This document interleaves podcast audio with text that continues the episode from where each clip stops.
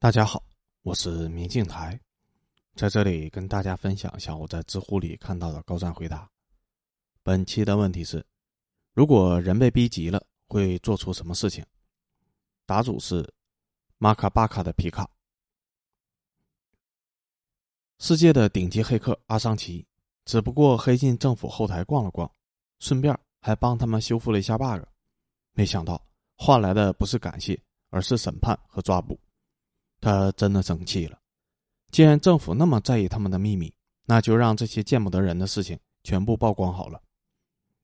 一惊天爆料：二零一七年，美国的底库被扒了，网上传出了一系列的文件，都是打着中情局的水印。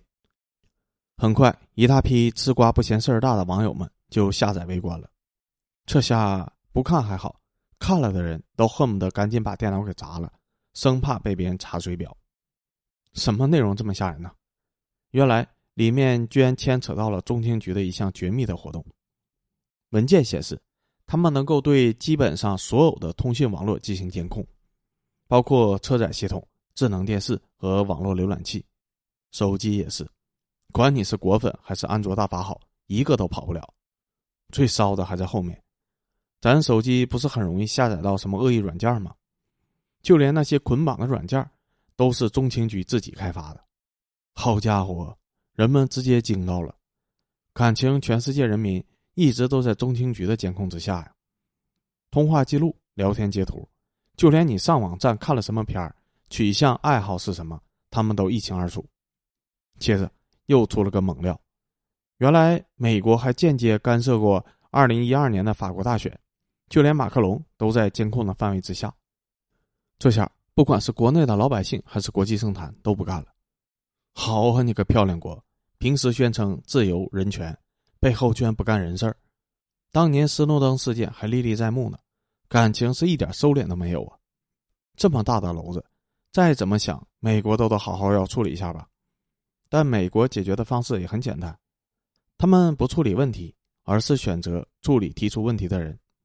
中情局直接把发布文件的网站维基解密。设为了敌对情报机构，甚至考虑绑架暗杀这次泄密的主谋，但他们可能想错了一点：这个网站并不是什么情报组织，而创始人也压根不需要绑架，因为他已经是一个被困在十八平米牢房里面的囚徒了，身边仅有一根网线、一台电脑。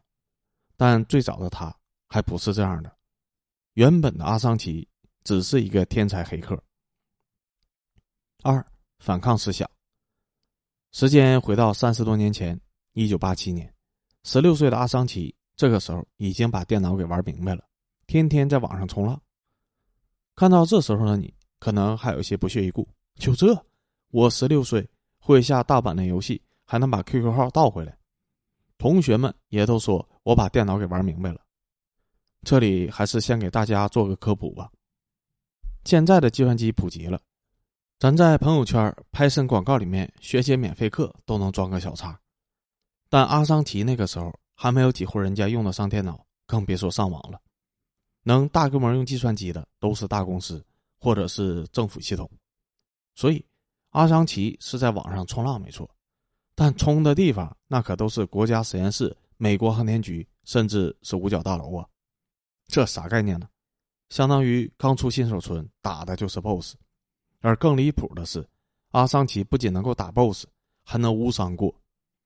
一九八七年到一九九一年，短短四年，他黑进了数千个系统，甚至在美国军方的秘密数据网里面发现了后门，整整控制了两年。尽管已经可以在任何系统里面来去自由了，但阿桑奇也不是什么破坏分子，他自己有一条原则：从来不侵入或者破坏系统，也不会篡改数据。和所有十几岁的男孩子一样，你问他干这些事情的目的是啥？没别的，就是个玩儿。相比于搞破坏、当间谍，阿桑奇还是更加享受闯关挑战带来的快感。就这样，阿桑奇在网络世界里面度过了快活的前几年，还和喜欢的女孩结婚了，有了孩子。但人在江湖飘，哪能不挨刀啊？很快，一把四十米的大刀就落在了他的头上。一九九一年九月。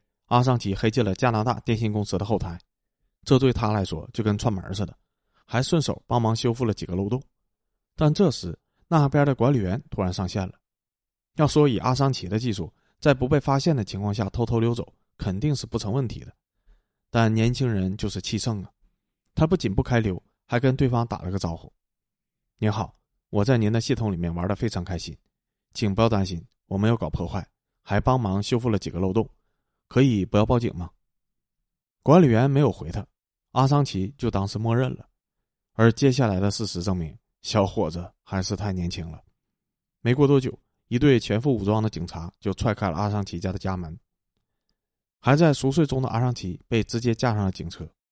原来那不讲武德的管理员直接报警了，不仅报警，还贴心的反向追踪了阿桑奇的地址，买一送一。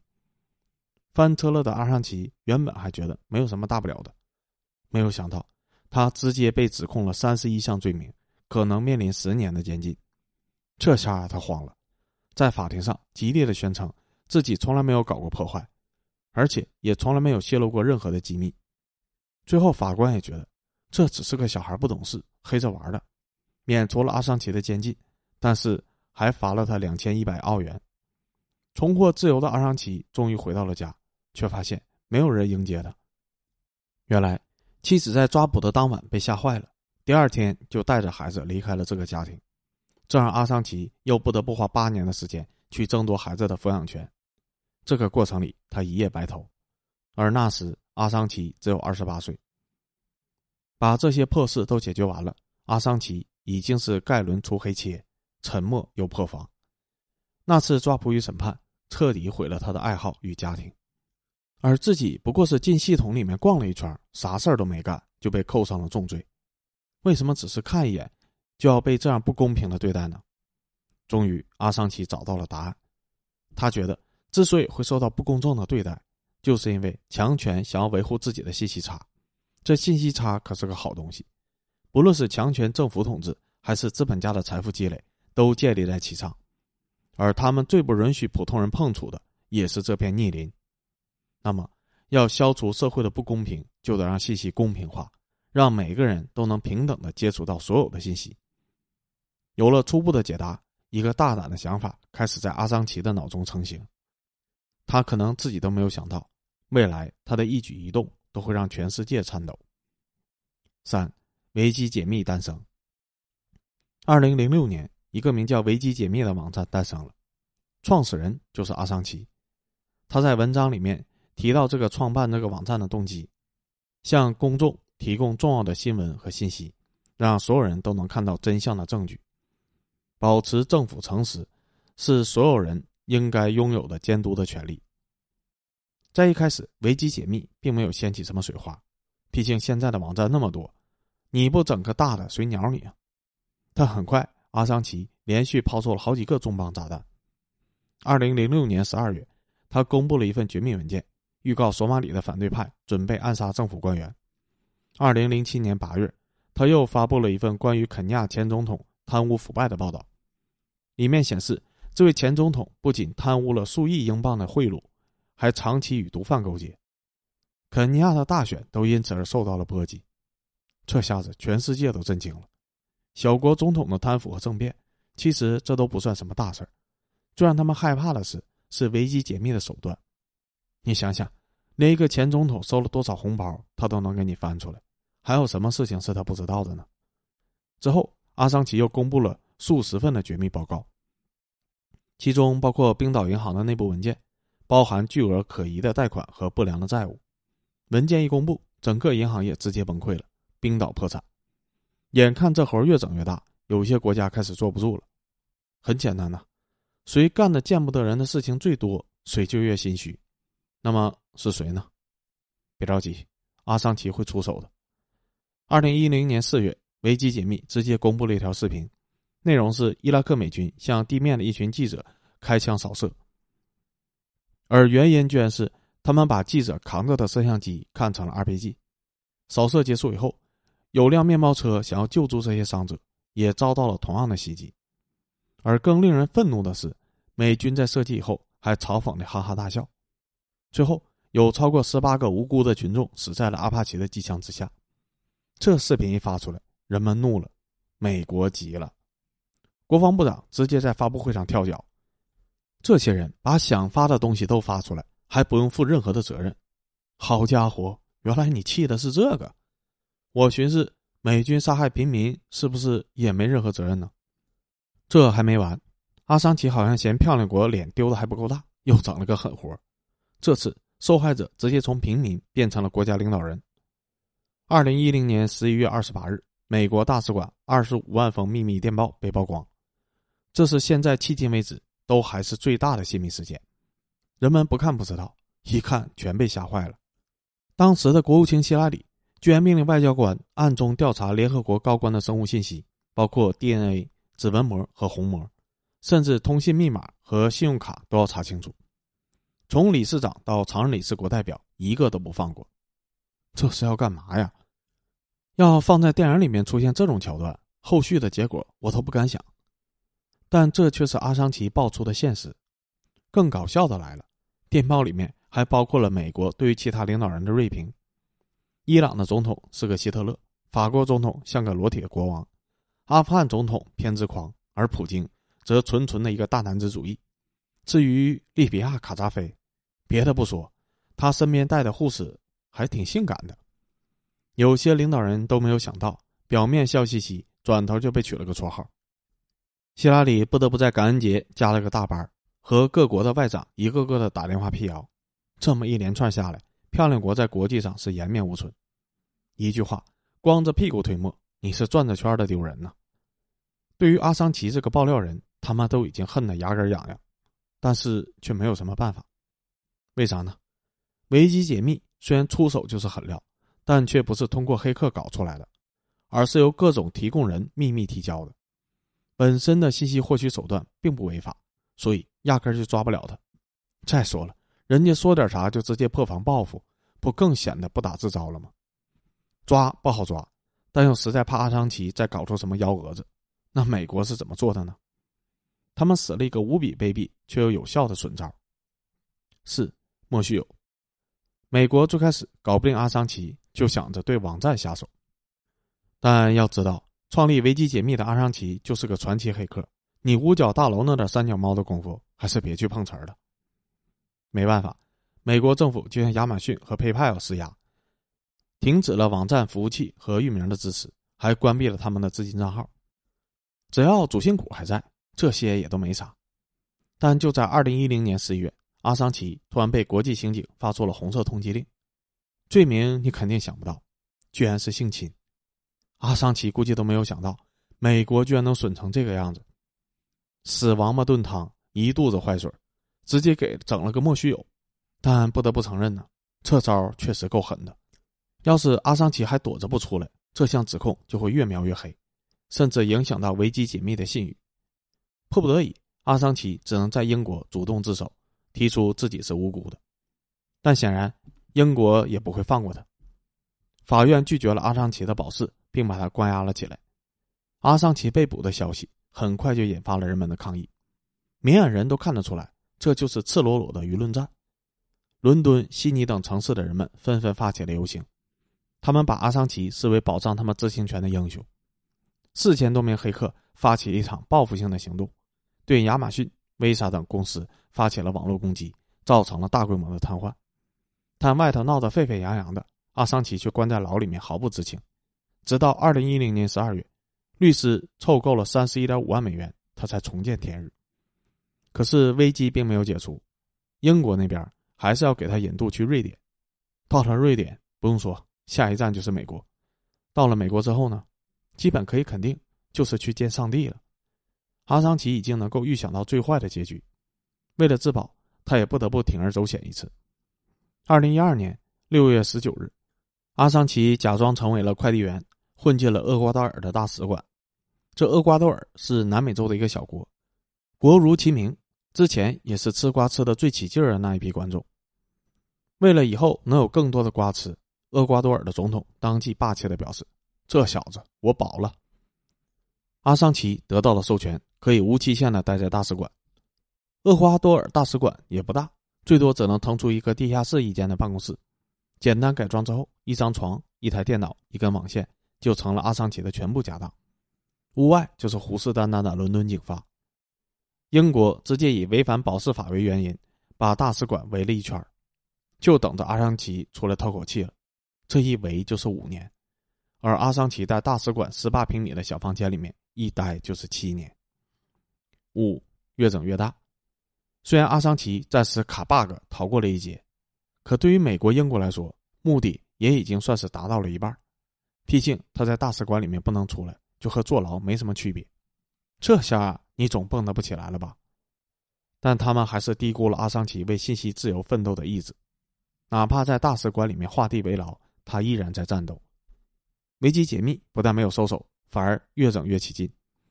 二零一六年，那时正值美国新一届的总统大选，董王川普和前总统夫人希拉里一见面就开怼，那叫一个吴谦跟爽姐打架，针锋相对。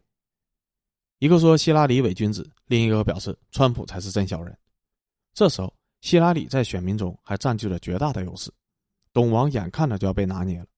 就在关键时刻。阿桑奇出手了，网络上突然出现了大量希拉里团队的电子邮件记录，这倒不打紧。问题是希拉里用自己的私人邮件，也就是说，古代皇帝传达命令都得写在圣旨上，你用私人账号解决国家大事，是不是太随便了呢？你就不怕手滑发错了人？群众立马就对希拉里的作风产生了怀疑。这还不算完，邮件内容更加是劲爆。邮件显示了希拉里对于政敌的抹黑打压，还会请水军，并且揭露了民主党的腐败现象。买官儿，捐三百五十万美金，你就能去当驻英国的大使；一百一十三万美金就能当驻芬兰的大使；法国大使就次了点只要六十点五万美金。这消息一出，老百姓的小刀刺屁股，开了眼了。咱国家的高官难道都是这么来的吗？这川普虽然满嘴跑火车还好色，但总比这种领导靠谱啊！就这么一场电油门，让川普最后直接逆转了胜局。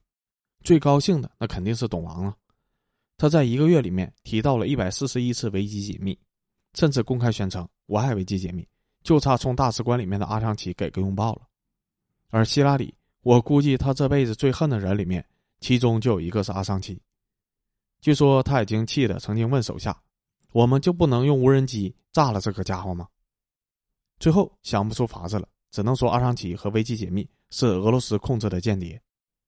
哼，这真是人在家中坐，锅从天上来。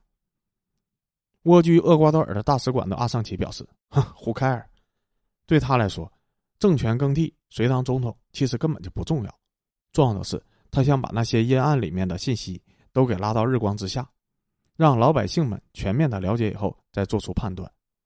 事实证明，阿桑奇成功了。之后，他的爆料一直在持续，包括二零一七年的中情局的监听计划，以及美国对法国大选的操纵监视。哪怕是在隐形的牢房里面，阿桑奇证明了自己依旧能够向强权重拳出击。但没有想到的是，地球的另一个角落，一个微小的变动，却让他万劫不复了。这次。连最后的庇护所都没能保住他。六，突然的变故，还记得之前那个厄瓜多尔的总统吗？他说要无限期的保下阿桑奇，但总统忘记了一点：你的任期并不是无限的。二零一七年厄瓜多尔的总统大选，新总统莫雷诺上台，这位老兄和前任完全不一样，看阿桑奇是那怎么看怎么不顺眼，觉得在大使馆里面养这么一个人实在是太花钱了。据说五年里面花了至少五百万美元，好家伙，不知道的还以为阿桑奇住的是豪华套房呢。二零一八年三月，阿桑奇爆料了德国的一场抓捕行动，你猜怎么着？大使馆直接给他网线拔了。这莫雷诺是越来越不爽，生怕他爆出个大料扯上自己。二零一八年八月，美国国会议员给总统写了封公开信，里面暗示，咱兄弟俩的经济援助能不能达成？就要看你交不交阿桑奇了哈。这回莫雷诺下了决心，但真要他直接赶人，又拉不下这个面子。毕竟之前庇护阿桑奇已经给厄瓜多尔带来了民主自由的好名声。面对这个情况，莫雷诺二话不说，直接资本家上身了。没办法主动裁你，那我就逼你自己辞职。厄瓜多尔方向开始给阿桑奇使绊子，一会儿让阿桑奇把网费给结了，一会儿又说阿桑奇不铲猫屎，我们可没有政治庇护你的猫，甚至又对阿桑奇进行了全方位的监视。本就寄人篱下的阿桑奇实在撑不住了，但好在他之前所奋斗的一切再次救了他。人们通过维基解密了解到了阿桑奇的遭遇一切，人权组织开始行动。二零一八年十二月，联合国工作组向英国施压，要求允许阿桑奇自由出入大使馆。二零一九年二月，日内瓦议会通过协议，要求瑞士为他提供政治庇护。在国际的视线下，厄瓜多尔也就没有办法继续做出什么大动作了。原本这事儿也已经处理完了，说这点头做人，至少还能保住自己的安稳。但阿桑奇没有，他想要追求的信息自由，从来不在乎对象是谁。二零一九年四月，危机解密报道了莫雷诺的腐败调查，莫雷诺当场就破防了：“好小子，忍了你这么久了，你居然直接套到我头上来了！”他不再管什么国际声誉，决定把阿桑奇。驱逐出使馆。巧的是，这个消息传出，国际货币基金组织立刻给莫雷诺提供了一笔贷款。哼，懂的都懂啊。四月十一日，英国警方直接冲进了大使馆，把阿桑奇给拖了出来。他们差点没有认出来，这个老头居然就是当年那个意气风发的小伙子。此时的阿桑奇已经白须白发，胡子长的拖到了胸口。谁能看出来，他当时才四十八岁？紧接着。阿桑奇再次被秘密的幽禁了起来，尽管他只是违反了保释法，但英国毫不吝惜的用最严厉的监管。美国一看阿桑奇被抓了，也来劲了，立马提出了包括间谍罪在内的好几项指控。一句话，就是英国审不了他，给他拉到美国来。英国其实也不想，在他们看来，阿桑奇就是一个机密的宝库，谁能掌握住他，谁就能掌握信息舆论战的先手权。这威力，大伙都见识过。跟核武器都差不多，阿桑奇也觉得关在英国总比去美国好，两方就这么不断的拉扯，中间英国已经签署了一次引渡令，但在阿桑奇的上诉和群众的抗议之下不了了之，至今阿桑奇还被关押在英国，这次他已经没有了电脑和网线，至此此生的自由都已经没有了，但就算是这样，他还是没有停止战斗，七，火种永不熄灭。让所有人都没有想到的是，危机解密仍然在运作。二零一九年四月，曝光了冰岛渔业公司的行贿受贿；二零二一年，又放出了关于梵蒂冈以及天主教的一点七万份的内部文件。世界再一次被震惊了。这主心骨不都已经被投入大牢了吗？怎么还在呢？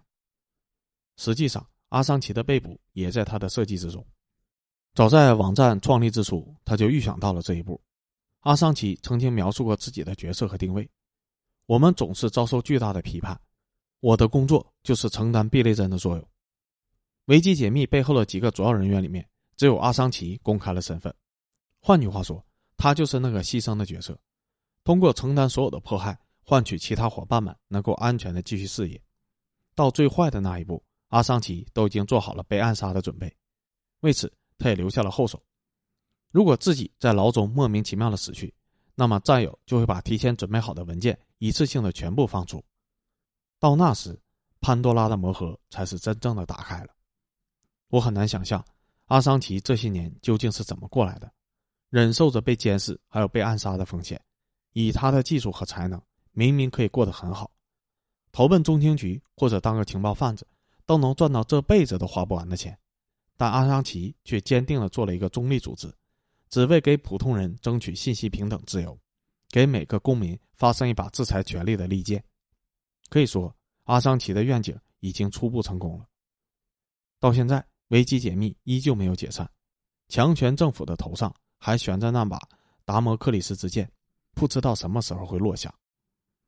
阿桑奇无法为信息平权继续燃烧，但他留下的火种依旧在传递，直到烈火燎原。